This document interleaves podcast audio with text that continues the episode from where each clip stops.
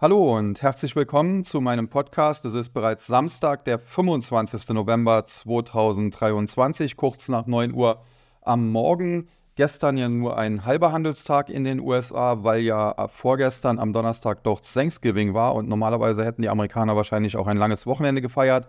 Aber es gibt dort eine gesetzliche Regelung, dass die US-Börsen nicht länger als drei Tage am Stück geschlossen sein dürfen. Davon gab es, glaube ich, nur eine Ausnahme, damals bei 9-11. Da wurden irgendwie kurzfristig die Gesetze geändert. Und äh, deswegen ja, mussten die Börsen am Freitag öffnen und äh, dort hat man sich dann entschieden, aber das nur bis 19 Uhr deutscher Zeit zu tun. Also gestern dann äh, ging es früher ins Wochenende für die Amerikaner und somit auch für uns. Ich war hier beim Fußballspiel in Köln, habe das äh, nächste Tor von Harry Kane gesehen und äh, ja, das, damit ist dann auch alles gesagt, was es zu sagen gibt äh, zum Markt. Gestern natürlich relativ langweiliger Handel aufgrund dieses halben Handelstages. Da waren natürlich auch viele die dann trotzdem freigemacht haben. Allerdings, äh, was gut gelaufen ist, sind die Kryptowährungen. Hier haben wir charttechnische Ausbrüche bei sehr, sehr vielen äh, verschiedenen, wie zum Beispiel Cardano, ADA, aber auch äh, der Bitcoin hat es teilweise über die 38.000 Dollar geschafft, hat das zwar jetzt nicht ganz halten können, aber es sieht insgesamt doch gut aus. Und äh, damit bin ich dann auch schon beim Thema des heutigen Podcasts. Äh, war auch wieder ein Thema, was ihr vorgeschlagen habt, nämlich äh, Börsenbetreiber. Und äh, warum komme ich über die Kryptos zu diesem Thema? Ganz einfach, weil es äh, im Kryptomarkt ja den Bereich Decentralized Finance, DeFi oder DeFi, wie die Amerikaner vielleicht sagen würden, äh, gibt. Und ja, da gibt es auch sogenannte dezentrale Börsen, Kryptobörsen, sogenannte DEXs, DEX für, äh, für Decentralized Exchanges. Und äh, ich glaube, dass auf lange Sicht äh, diese DEXs diesen äh, Marktplätzen, die es derzeit gibt, diesen Handelsplätzen, diesen Börsen durchaus Konkurrenz machen können. Äh, alleine schon deshalb, weil eben diese DEX äh, in der Regel völlig autonom laufen. Das heißt, äh, da handeln dann wirklich nur noch Computer, keine Menschen mehr und dementsprechend hat man hier 365 Tage im Jahr 24-7 Handel. Das ist äh, mittelfristig eine Gefahr für die normalen Börsen, muss man so ganz klar sagen. Kurzfristig muss man allerdings auch sagen, steckt das Ganze noch in den Kinderschuhen. Man braucht sehr viel technisches Verständnis, um sich an so eine DEX anzuschließen. Das ist aktuell auch noch sehr riskant, kommt immer wieder zu äh, Hacks, bei denen dann auch Geld verloren wird. Und äh, daher haben natürlich diese etablierten ja, äh, Börsenunternehmen derzeit noch äh, die Nase vorn und äh, die Geschäfte laufen doch gut. Und wir haben ja auch eine solche Aktie beispielsweise im DAX mit der Deutschen Börse AG. Und äh, das ist dann auch die erste Aktie, die ich in diesem Zusammenhang besprechen möchte. Ja, die Deutsche Börse AG, klare Outperformer im DAX, die Aktie nicht weit, muss man sagen, von ihren Allzeithochs entfernt, die bisher so im Bereich von ja, 185, 186, 187 Euro lagen, die Aktie derzeit 173. Zuletzt ein bisschen zurückgekommen, aber sicherlich einer der stärksten Performer im DAX. In der Vergangenheit gab es hier auch schon ja, äh, diverse, äh, wenn man so will, äh, ja, Spekulationen äh, waren eigentlich mehr als Spekulationen. Die deutsche Börse hat mehrfach schon versucht, die London Stock Exchange zu übernehmen, äh, ist daran immer gescheitert. Es gab da auch Hedgefonds, die sich eingemischt haben aus London, die dann auch solche Übernahmen letztendlich verhindert haben. Nichtsdestotrotz äh, die deutsche Börse gut aufgestellt, hat sich äh, durchaus durch kleinere Übernahmen dann verstärkt und hat äh, ein, ein sehr, sehr schönes äh, Firmengeflecht aufgebaut.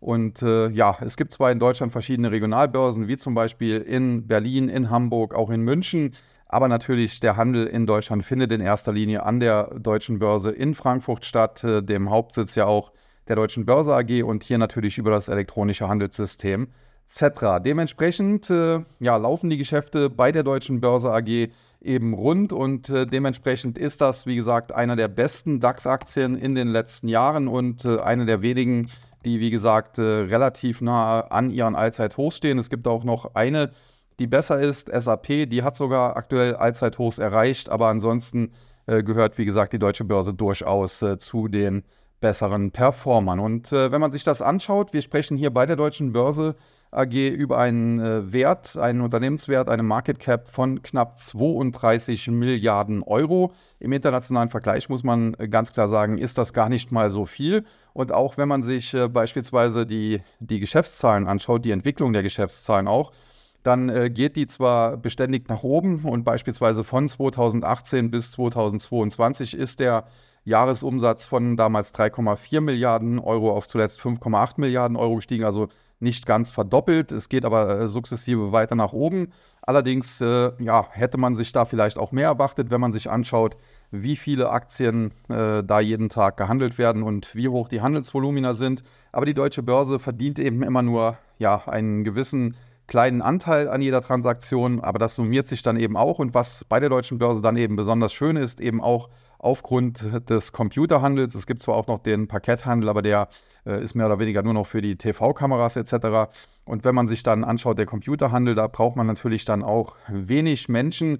Dementsprechend sind äh, die Betriebskosten oder generell die Kosten des Unternehmens recht gering und dementsprechend äh, der Gewinn recht hoch. Wenn man also beispielsweise das Jahr 2018 sich anschaut, hatte man ein Ergebnis äh, der Geschäftstätigkeit in Höhe von 1,2 Milliarden Euro bei einem Umsatz, wie gesagt, von 3,4 Milliarden. Zuletzt äh, hatte man hier 2,1 Milliarden äh, Euro verdient bei einem Umsatz von 5,8 Milliarden. Das sind also schon durchaus üppige Margen und das ist dann eben auch der Grund, warum die Aktie so gut dasteht, wie sie eben dasteht. Das Unternehmen zahlt zudem eine ja, nette Dividende. Dividendenrendite liegt immerhin bei knapp 2,5 Prozent.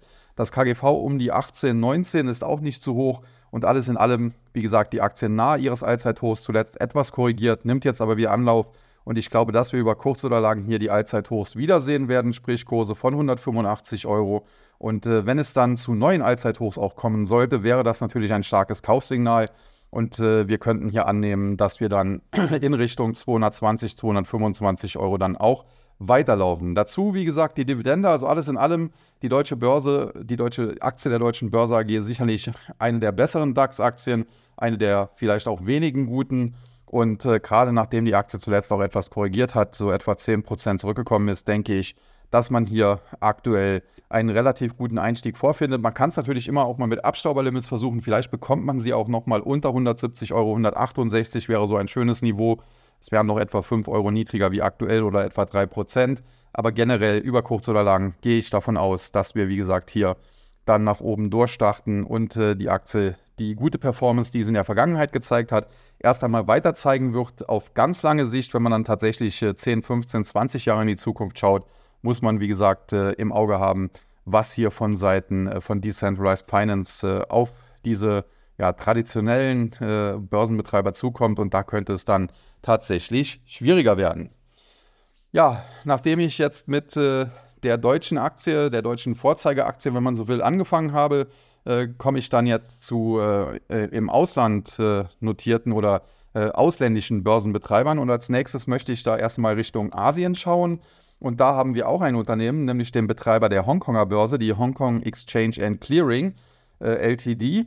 Und äh, ja, das, wie gesagt, äh, der Betreiber der Hongkonger Börse und auch hier eine sehr interessante Aktie, muss man sagen, die allerdings äh, in den letzten Jahren anders als äh, die deutsche Börse jetzt nicht so geglänzt hat. Das muss man hier, wenn man sich den Chart öffnet, schon ganz klar sagen. Langfristig hat man zwar auch hier einen Aufwärtstrend und äh, zwischenzeitlich, insbesondere da ab 2020 mit diesem Corona-Hype, ging es hier extrem nach oben. Die Aktie im Hoch über 60 Euro gewesen. Aber diese Übertreibung hat man mittlerweile abgebaut, ist mittlerweile allerdings auch, nachdem man von 60 auf etwa aktuell 33, 34 Euro gefallen ist, auf den langfristigen Aufwärtstrend so ein bisschen zurückgekehrt. Äh, die Aktie hat vielleicht noch 2, 3 Euro Luft nach unten, vielleicht bekommt man sie sogar noch mal unter 30 Euro. Aber tendenziell auch hier äh, zuletzt deutlich zurückgekommen. Äh, hängt natürlich auch damit zusammen, in China die Wirtschaft generell läuft aktuell nicht rund, äh, die chinesischen Börsen laufen nicht rund, auch äh, die Technologiewerte da, beispielsweise Alibaba und Co. Äh, laufen aktuell noch nicht und das wirkt sich dann natürlich auch aus und dementsprechend die Aktie der Hongkonger Börse zuletzt von den zwischenzeitlich erreichten Hochs mehr oder weniger fast halbiert. Aber das macht sie eben gerade interessant, ist somit ja deutlicher korrigiert als die deutsche Börse, die ja nur etwa 10% oder nicht ganz 10% verloren hat. Allerdings muss man eben auch berücksichtigen, wie eingangs schon erwähnt, dass es hier zuvor einen Hype gab und der langfristige Aufwärtstrend verläuft hier so im Bereich knapp über 30 Euro. Vielleicht wird der mal kurz unterschritten, so in dem Bereich 30. Vielleicht bekommt man sie mit Abstauberlimit unter 30 Euro. Aber tatsächlich halte ich die Aktie für sehr interessant, zumal man ja auch sagen muss, äh, diese ganzen Streitigkeiten, beispielsweise zwischen den Amerikanern und den Chinesen, äh, haben ja auch dazu geführt, dass viele chinesische Unternehmen mittlerweile überlegen, ihre Listings in New York an der New York Stock Exchange einzustellen. Die sind ja da meistens über sogenannte ADRs äh, gelistet. Und äh, ja, wenn Sie dann weiter an der Börse bleiben wollen, dann ist natürlich der Top-Börsenplatz die Börse in Hongkong, äh, weil ja in China selbst gibt es zwar auch Börsen wie in Shenzhen beispielsweise oder Shanghai, aber äh, Hongkong natürlich auch äh, einer der wenigen Märkte dort, äh, die auch international schon seit langer Zeit Bedeutung haben, weil Hongkong früher eben auch eine britische ja, Kolonie war. Man hatte das ja für, ich glaube, 100 Jahre äh, von den Chinesen gepachtet und äh, vor einigen Jahren dann zurückgegeben. Und dementsprechend ist natürlich in Hongkong auch äh, das System etwas anders. Äh, natürlich versucht man jetzt, das chinesische kommunistische System da immer mehr zu etablieren, aber hier gibt es eben noch marktwirtschaftliche Kräfte aus dieser Zeit, äh, wo die Briten halt über Hongkong zu bestimmen hatten. Und dementsprechend ja, ist die Hongkong Stock Exchange oder die Hongkong Exchange and Clearing sicherlich eine ganz interessante Aktie, gerade wenn man hier auch mal ein Investment in Asien sucht, auch außerhalb des Tech-Sektors, in dem Fall halt im Finanzsektor. Und äh, gerade auch, weil die Aktie zuletzt so stark gefallen ist, sich fast halbiert hat, aber trotzdem den langfristigen Aufwärtstrend bisher hält, ist das eine relativ gute, wenn auch, das muss man dazu sagen, relativ spekulative Option. Denn äh, aufgrund äh, der kommunistischen äh, Führung in äh, Peking kann es natürlich auch jederzeit dazu kommen, äh, dass die vielleicht sogar die, die Börse irgendwann eines Tages mal dicht machen, wieder komplett vom Kapitalismus sich abkehren. Und das wäre dann natürlich hier problematisch. Aktuell aber ist das, wie gesagt, jetzt noch nicht unbedingt zu sehen. Aktuell dürfte man eher sogar von den Streitigkeiten zwischen China und den USA profitieren und dementsprechend äh, für diejenigen, die etwas spekulativer unterwegs sind und was in Asien suchen, die Hongkong Exchange and Clearing eine ganz interessante Option. Ja, nachdem wir dann jetzt den Ausflug nach Asien hatten, äh, kommen wir nochmal zurück, äh, ja, so ein bisschen nach Europa. Das Unternehmen selbst ist in den Niederlanden notiert, Euronext NV.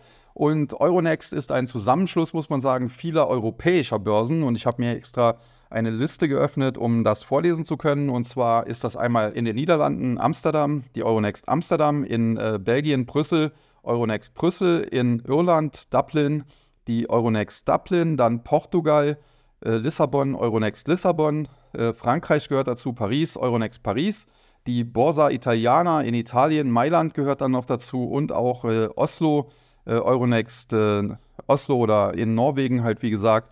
Und diese ganzen Börsenplätze, Plätze, diesen ganzen Handelsplätze, diese Betreiber haben sich eben zusammengeschlossen zu Euronext, quasi einer ja, europäischen oder paneuropäischen Börse und äh, ja, ein sehr interessantes Unternehmen. In der Vergangenheit muss man sagen, gab es hier auch schon einen Zusammenschluss mit der New York Stock Exchange, deswegen hieß das Unternehmen teilweise auch äh, NYSE Euronext. Mittlerweile hat man das wieder abgespalten, das amerikanische Geschäft, der, die Wall Street quasi. Und äh, somit äh, Euronext, wie gesagt, ein äh, europäischer Börsenbetreiber und sicherlich, wenn man in Europa schaut, äh, ja, äh, einer der größten oder vielleicht sogar der größte Konkurrent auch äh, für die deutsche Börse, die ja eben in Frankfurt in Deutschland den Handel bestimmt. Und äh, ganz interessant natürlich, nachdem sich hier so viele europäische Märkte, wenn man so will, zusammengeschlossen haben, könnte es natürlich früher oder später auch dazu kommen, dass vielleicht die deutsche Börse Interesse hat, sprich, dass äh, entweder die deutsche Börse versuchen könnte, Euronext zu übernehmen, so wie man es ja bei der London Stock Exchange mehrfach schon versucht hat, oder aber auch umgekehrt, dass Euronext äh, versucht, die deutsche Börse dazu zu nehmen. Also das äh, ist dann, muss man schauen, äh, ob es äh, so etwas gibt und äh, wer dann da die Führungsrolle übernimmt oder übernehmen möchte. Und äh, insofern, wie gesagt, eine ganz interessante Option. Ebenfalls interessant muss man sagen, ähm, dass äh, Euronext, also die Aktie von Euronext, in der Vergangenheit ähnlich gelaufen ist wie die eben angesprochene Hongkonger Börse, denn wir hatten auch hier äh, grundsätzlich einen oder haben hier einen grundsätzlich längerfristigen Aufwärtstrend. Wir hatten auch hier dann einen Hype, der, fang, der fing hier sogar ein bisschen früher an, so eher 2019, also auch so um die Corona-Zeit und mit der Gelddruckerei der Notenbanken. Da ging es im Top teilweise auf etwa 110 Euro. Das ist das bisherige Allzeithoch, knapp unter 110. Aktueller Kurs liegt um die 74, das heißt äh, deutlich zurückgefallen, nicht ganz halbiert, also etwas besser gehalten als äh, die Hongkonger Börse. Und äh, nichtsdestotrotz muss man sagen, der langfristige Aufwärtstrend, ja, der, zumindest der flachere langfristige Aufwärtstrend, der ist nach wie vor intakt.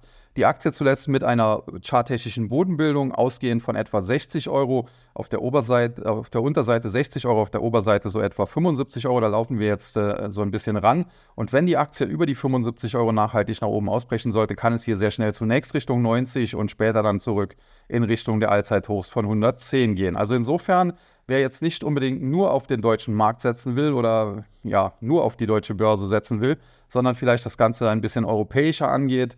Äh, ich habe ja die Handelsplätze, die sich hier zusammengeschlossen haben, eben genannt. Für den ist äh, die Euronext NV-Aktie, wie gesagt, in den Niederlanden notiert, deswegen NV ähm, ja auch eine gute Option. Kaufbar, ja, sie muss halt über die 75 Euro nach oben ausbrechen. Da ist sie noch nicht ganz mit aktuell 73,85.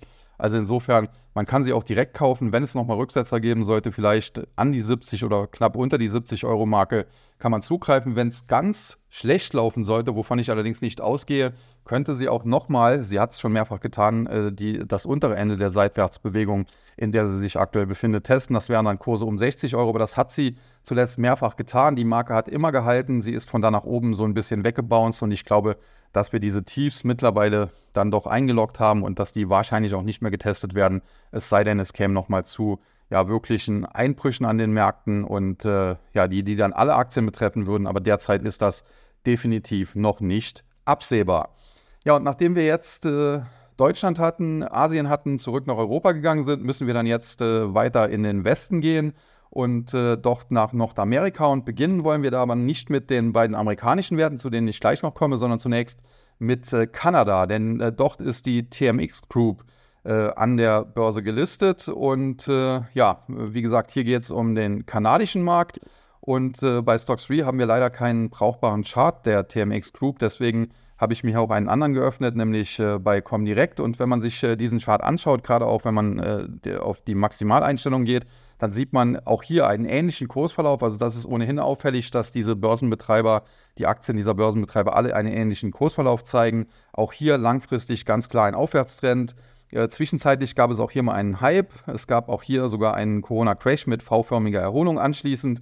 Und in den letzten Jahren, und das ist das Schöne bei der TMX Group, hat die Aktie sich so mehr oder weniger treppenmäßig nach oben entwickelt. Also es ging immer äh, zwei Schritte vor und dann wieder einen Schritt zurück. Das ist insofern natürlich aus charttechnischer Sicht sehr, sehr schön, äh, weil man da natürlich jetzt äh, starke Unterstützung hat. Wenn die Aktie mal zurückkommt, dann bricht sie nicht äh, gleich nach unten durch. Aktueller Kurs äh, in Deutschland zumindest 18,50 Euro. Wir haben hier eine Dividendenrendite von 2,6 Prozent, also ein Tick besser wie bei der deutschen Börse. Wir haben ein KGV von knapp 18, auch ein Tick günstiger als die deutsche Börse, aber grundsätzlich von der Bewertung her doch sehr, sehr ähnlich. Auch diese Aktie muss man sagen, zuletzt etwas korrigiert. Das äh, Allzeithoch lag knapp über 21, aktuell stehen wir 18,50. Gestern ging es auch noch einen Tick nach unten, 2%. Äh, generell, wie gesagt, nachdem wir noch vor wenigen Wochen ein neues Allzeithoch hatten, die Aktie so ein bisschen in der Korrektur äh, von den Allzeithochs auch etwa 10, 12 Prozent zurückgelaufen. Auch hier kann theoretisch noch einen Tick tiefer gehen. Vielleicht sehen wir nochmal Kurse um oder sogar leicht unter 18 Euro. Generell aber gerade nach dem Rücksetzer, den wir zuletzt gesehen haben, sieht das Ganze sehr interessant aus. Und äh, wer, wie gesagt, den kanadischen Markt spielen möchte, der ja durchaus nicht uninteressant ist, alleine schon aufgrund seiner Nähe zum US-Markt und äh, wer dann hier einen, einen Außenseiter-Tipp äh, vielleicht sucht, für den äh, die Aktie der TMX Group aus Kanada äh, sicherlich nicht uninteressant. Aber damit äh, jetzt genug zu äh, allen anderen Teilen der Welt und äh, kommen wir jetzt äh, zu dem wichtigsten Finanzmarkt der Welt und den Börsen, die ja jetzt in den letzten 20 Jahren und länger schon mehr oder weniger den Ton in der Welt angeben, nämlich den US-Börsen. Und da gibt es natürlich zwei. Einmal natürlich die Nasdaq, zu der komme ich ganz am Schluss, und zuvor noch zur Chicago Board Options Exchange, ein ja, spezieller Markt, äh, wo mit Optionen gehandelt wird, wo teilweise auch mit äh, ja, Futuren etc. herumspekuliert wird, auch auf äh, verschiedene Rohstoffe, selbst auf solche äh, Dinge wie äh, Schweinebauch und so weiter äh, kann man dort alles handeln. Und selbst die Kryptowährungen werden dort gehandelt. Es gibt doch beispielsweise den Bitcoin Future, wenn ich mich nicht irre, und auch den Ethereum Future soll es geben oder gibt es schon. Ähm, und äh, ja, Chicago Board Option Exchange, äh, CBOE, die Aktie selbst heißt CBOE Global Markets. Und äh, das ist eine Aktie, muss man ganz klar sagen, die eigentlich, äh, wenn man so will, ja, vor Stärke fast schon äh, nicht mehr laufen kann, also die wirklich äh, extrem stark dasteht. Ähm, in den USA gestern Kurse von 180 Dollar, umgerechnet hier in Deutschland 165. Und äh, wenn man sich den Chart, wie gesagt, aufruft, äh, muss man ganz klar sagen, extreme Stärke. Äh, gestern zwar leichte Rücksetzer, wir sind jetzt auch nicht ganz auf Allzeithoch, es fehlen ein paar Cent, glaube ich. Äh, aber 180 Dollar, äh, nachdem sie noch vor kurzem so im Bereich äh, unter 140 stand, 135 zuletzt einen kräftigen Schluck aus der Pulle genommen und diese Aktie scheint eigentlich kein Halten zu kennen. Es geht hier, wie gesagt, wie gesagt, schnurstracks nach oben. Auch hier ein langfristiger Aufwärtstrend, wenn man hier den längerfristigen Chart sich anschaut, beispielsweise, da sieht man, dass man noch im Jahr 2010, also kurz nach der damaligen Finanzkrise, über Kurse von äh, 22, 23 Dollar gesprochen hat. Jetzt, wie gesagt, 180 hat sich also in den letzten Jahren verachtfacht und mehr. Dennoch, von der Bewertung her muss man sagen, ist das Ganze super interessant, denn die Aktie weist trotz dieser imposanten Kursbewegung ein KGV von unter 17 auf. Dividendenrendite knapp 2%. Okay, die könnte vielleicht noch einen Tick besser sein, aber hier spielt natürlich auch diese starke Kursperformance mit herein wenn natürlich eine Aktie stark äh, zulegt, dann kommt die Dividende irgendwann äh, fast nicht mehr mit. Und äh, dementsprechend äh, die CBOE in Chicago ansässig, also gar nicht mal in New York, wo wir äh, die, die großen US-Börsen ja haben, so ein bisschen abseits davon. Aber eine Aktie, die, wie gesagt, ja, besser es fast nicht. Und auch wenn man sich die, die Geschäftsentwicklung in den letzten Jahren anschaut, dann muss man sagen, die stützt ganz klar diese starke Kursperformance der Aktie, die wie gesagt nahe Allzeithoch steht oder auf Allzeithoch steht. Und äh, ja, das ist sicherlich eine Aktie, die man äh, sehr, sehr engmaschig im Auge behalten sollte, mit einem kleinen Problem halt. Wir hatten zuletzt hier charttechnische Kaufsignale. Das Kursziel dieser charttechnischen Kaufsignale lag so im Bereich 180. Genau da sind wir jetzt. Das heißt, kurzfristig, vielleicht geht es auch hier nochmal einen Tick zurück. Vielleicht kommt man hier nochmal zu 175, 170, 165 so um den Dreh rein. Also mehr wie 10 Prozent sehe ich da nicht und das wäre schon viel. Aber grundsätzlich glaube ich, dass das eine Aktie ist, die in den nächsten Jahren weiter deutlich steigen wird und die wahrscheinlich in 12, 18 Monaten äh, deutlich über 200 Dollar notieren wird und äh, dementsprechend ja, äh, eine Aktie, die man sich definitiv äh, ganz, ganz oben auf die Watchlist packen sollte, beziehungsweise ins Depot packen sollte. Selbst wenn man sie jetzt kauft, quasi auf Allzeithoch, dann muss man eventuell kurzfristig ein bisschen leiden. Vielleicht muss man dann mal 10% äh, Korrektur hinnehmen. Aber ich denke, auf Sicht äh, von äh, zwölf Monaten oder etwas mehr, da sollte man hier ganz klar immer profitieren. Und hinzu kommt ja noch, wenn die Aktie beispielsweise 10, 15 Prozent zu, zulegt, äh, gibt es trotzdem noch die 2 Prozent Dividende obendrauf. Und das ist dann natürlich eine Performance, die sich absolut sehen lassen kann.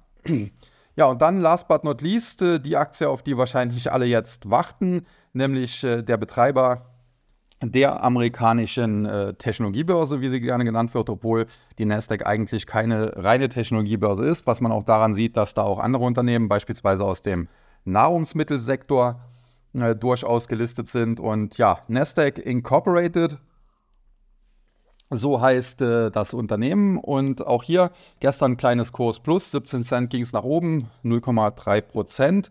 Und auch hier zuletzt äh, sehr, sehr gute Performance der Aktie in den letzten ja, Wochen, muss man sagen. Auch hier eine Aktie mit einem langfristig ganz klar nach oben gerichteten Trend. Auch hier tolle Performance in den letzten Jahren. Wenn man sich das anschaut, im Jahr 2012 gab es diese Aktie noch für unter 8 Dollar, also im Bereich 7 Dollar. In der Spitze waren es dann über 70, zuletzt äh, teilweise auch korrigiert, aber immer so knapp unter der 50-Dollar-Marke, so 47, 48 Dollar. Da hat die Aktie zuletzt nach oben gedreht, so auch jetzt vor wenigen äh, Wochen wieder, äh, als sie dann Ende Oktober nochmal mit dem Markt zusammen nach unten so ein bisschen weggebrochen war. Verkaufssignale gab es hier nicht und äh, mittlerweile hat man sich schon wieder etwa 10% erholt, steht wieder im Bereich oder etwas mehr als 10% erholt steht wieder im Bereich 55 Dollar. Kurzfristig kann es auch hier, nachdem es zuletzt ja sehr steil ausgehend von 47, 48 Dollar nach oben ging, zu Rücksetzern kommen. Aber über kurz oder lang glaube ich, dass wir auch hier zurücklaufen werden zu den Allzeithochs im Bereich von 70, was ausgehend von 55 ja auch fast 30 Prozent wären. Und äh, wenn wir dann über die 70 nach oben ausbrechen, was aktuell natürlich noch äh, nicht äh, sofort in Sicht ist, weil wir dafür noch zu weit davon weg sind, und äh, wenn die Aktie jetzt durchstarten sollte, ja dann auch erstmal vielleicht eine Schnauf äh, Verschnaufpause da machen muss. Aber wenn wir dann irgendwann in den nächsten Monaten über die Marke äh, von äh, 70 Dollar nach oben ausbrechen, dann kriegen wir hier charttechnische Kaufsignale mit Kurszielen. Zunächst mal im Bereich von 85 äh, US-Dollar und äh, später kann es dann sogar auch in den dreistelligen Bereich gehen, in den Bereich 100 Dollar und mehr. Ja, von der Bewertung her muss man sagen, haben wir hier äh, einen KGV auch von knapp 19. Dividendenrendite 1,6 Prozent. Auch hier muss man sagen, bei den Amerikanern äh, wird ja nicht so viel Wert immer auf die Dividende gelegt. Da, gibt, da geht auch sehr viel über Aktienrückkäufe. Insofern, ja, die Dividendenrendite 1,6 Prozent ist vielleicht noch ein bisschen ausbaufähig, aber dafür, dass das, äh, wie gesagt, auch ein Vorzeigeunternehmen quasi ist, äh, durchaus nicht schlecht. Und äh, ja, alles in allem, wenn ich dann den heutigen Podcast, den ich jetzt bewusst etwas auch kürzer gehalten habe, so zusammenfasse, muss ich sagen, ich hatte sechs Aktien hier auf meiner Liste. Zunächst die Deutsche Börse, dann äh, die Hong Kong Exchange and Clearing, dann äh, die äh, TMX, TMX Group, die, ja, die Euronext natürlich nicht zu vergessen, dann äh, die äh, Chicago Board Option Exchange, CBOE Global Markets und zum Schluss die Nasdaq. Und wenn ich alle Aktien, die ich jetzt heute besprochen habe, so mir anschaue, dann muss ich sagen, alle sehen äh, tendenziell gut aus. Einige haben zuletzt Rücksetzer gesehen, wie beispielsweise die Deutsche Börse, was sie natürlich jetzt auch kurzfristig relativ interessant für einen Einstieg äh, macht. Aber wenn ich mich jetzt entscheiden müsste für eine Aktie, für den Favoriten, dann wäre ich in dem Fall ja, auf Seiten von CBOE Global Markets, sprich äh, der Chicagoer Börse, ja, wo mit Optionen, mit Futures und so weiter gehandelt wird. Äh, denn wie gesagt, die Aktie steht auf Allzeithoch. Kurzfristig muss man eventuell hier ein bisschen leiden, kann es mal zu Rücksetzern kommen aufgrund der starken Performance. Aber langfristig ist das ein klarer Outperformer und äh, ich glaube, wenn man hier einen Rücksetzer erwischt, gerne auch, wie gesagt, unter 170 Dollar, also wirklich so 10 Prozent, äh, tiefer als jetzt, äh, dann äh, macht man mit dieser Aktie nicht falsch, äh, nichts falsch und man wird in den nächsten Jahren weiter profitieren. Alles in allem muss man aber auch sagen, alle genannten Aktien haben langfristige Aufwärtstrends. Klar, äh, sie dominieren natürlich in ihren jeweiligen Märkten. Da gibt es dann wenig Konkurrenz. Wie gesagt, in Deutschland gibt es zwar einige Regionalbörsen, aber dann der Handel findet dann doch zu 90 Prozent und mehr äh, an der deutschen Börse in Frankfurt statt. ist quasi dann auch so eine Art Fastmonopol und dementsprechend sieht das Ganze gut aus. Ich denke, dass das auch noch, wie gesagt, einige Jahre anhalten kann. Die nächsten drei, vier, fünf Jahre äh, wird das mit Sicherheit noch so sein. Irgendwann muss man dann aber auch die Decks im Auge haben, vom, von der Kryptoseite her, ob die sich etablieren können, ob die vielleicht dann auf diesen etablierten traditionellen Finanzplätzen äh, Konkurrenz machen können. Und wenn das natürlich der Fall wäre, dann könnte es hier ja zu ein, einer Zeitenwende, wenn man so will, kommen. Und dann äh, müsste man sich alle diese Aktien auch näher anschauen, ob sie denn dann noch Bestand haben, ob diese langfristigen Aufwärtstrends dann noch Bestand haben. Aber derzeit auf Sicht der nächsten drei, vier, fünf Jahre, glaube ich, äh, ja, sind sie noch äh, ganz gut im Rennen und äh, alle genannten Aktien sehen ganz gut aus. Die spekulativste sicherlich äh, der Betreiber der Hongkonger Börse, auch äh, Kanada etwas spekulativer, weniger spekulativ dann deutsche Börse, die man ja dann auch hier kennt und natürlich die Amerikaner, aber auch Euronext. Und wie gesagt, am besten gefällt mir CBOE Global Markets gefolgt von Euronext und dann wahrscheinlich der deutschen Börse. Und wenn man es dann spekulativer mag, äh, kann man sich die Hongkonger Aktie mal anschauen. Ja, das soll es dann für heute gewesen sein. In diesem Sinne hoffe ich, dass euch der Podcast gefallen hat. Heute ein bisschen kürzer, aber eine halbe Stunde ist es doch fast geworden. Äh, schaut euch die Aktie mal an. Wie immer wäre es natürlich schön, wenn ihr den Podcast auch teilen würdet, damit wir mehr Hörer bekommen und natürlich Bewertungen, insbesondere auf den entsprechenden Plattformen abgeben. Natürlich in erster Linie positive Bewertungen wären da ganz gut, ob das jetzt Apple Podcast, Spotify oder was auch immer ist. Und ja, in diesem Sinne habe ich heute wieder ein Thema der Community aufgegriffen und äh, habe ja noch ein paar abzuarbeiten. Ihr habt ja da schöne Vorschläge gemacht. Da geht es dann in äh, naher Zukunft weiter und das soll es dann für heute gewesen sein. In diesem Sinne sage ich nur noch wie immer Tschüss und Bye-bye, bis zum nächsten Mal. Es verabschiedet sich, ja, euer Sascha Huber.